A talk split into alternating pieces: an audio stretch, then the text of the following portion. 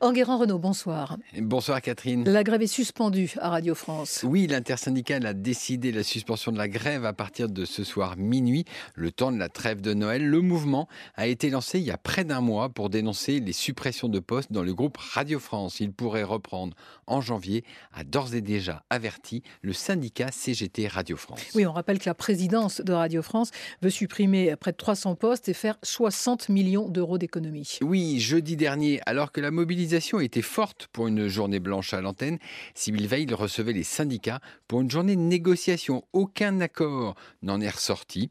Sans remettre en cause son plan, la direction a fait des propositions. Tout d'abord, une partie des 76 nouveaux postes à créer pourrait être réservée aux collaborateurs de Radio France. Ensuite, elle propose un étalement dans le temps du calendrier des départs. Les négociations devraient reprendre à la rentrée de janvier. Autre chose, en Guérant, l'autorité de la concurrence a décidé de frapper fort contre Google. Après quatre années d'enquête, l'autorité de la concurrence a infligé vendredi une amende de 150 millions d'euros à Google pour abus de position dominante sur la publicité en ligne liée aux recherches. L'amende est salée, mais elle est à la hauteur de la position écrasante de Google. Vous pouvez nous donner euh, une idée justement des enjeux? Eh bien, en France, la publicité en ligne représente environ 5 milliards d'euros répartis en deux moitiés quasiment égales.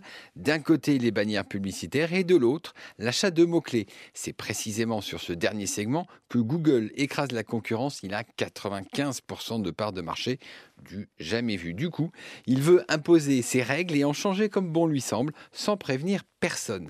Et ça, c'est ce que lui reproche Isabelle De Silva, la présidente de l'autorité de la concurrence, qui estime qu'un grand pouvoir implique de grandes responsabilités surprises. Cette phrase est un petit clin d'œil à Spider-Man. Écoutez. Un grand pouvoir implique de grandes responsabilités. La très sérieuse autorité de la concurrence a finalement beaucoup d'humour, la preuve. Mercredi dernier, elle a aussi infligé une amende de 58 millions d'euros au cartel de la compote. Décidément, il n'y a jamais assez de superlatifs hein, pour les groupes américains. Alors on l'a vu, si Google est un roi, eh bien Disney est un empereur. Je vous avais abondamment parlé du lancement de son service de vidéo par abonnement le 12 novembre dernier et on vient d'apprendre que Disney Plus a séduit 24 millions d'abonnés américains. Rendez-vous compte, Disney représente déjà 40% du nombre d'abonnés américains de Netflix.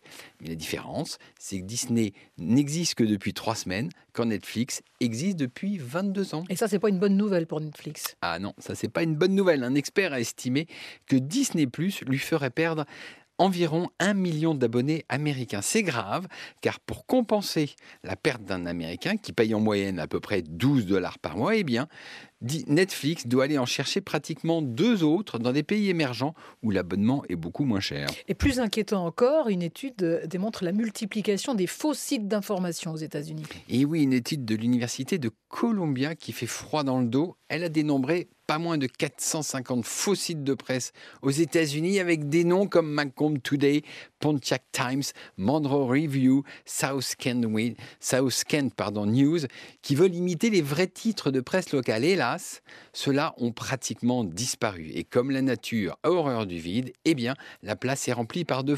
Et c'est pas tout. On y apprend que la plupart des articles sont écrits par des robots. Et pire encore, ces sites sont financés par des lobbies, disons, encore plus à droite que Donald Trump.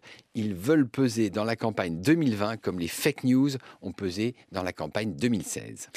L'homme de la semaine en Guérant, c'est le ténor Roberto Alagna. Oui, mardi prochain, c'est le réveillon et le ténor, en véritable fan de Caruso, veut faire revivre sur France 3 les plus célèbres airs d'opéra et de chansons napolitaines. Allez, on termine avec un classique.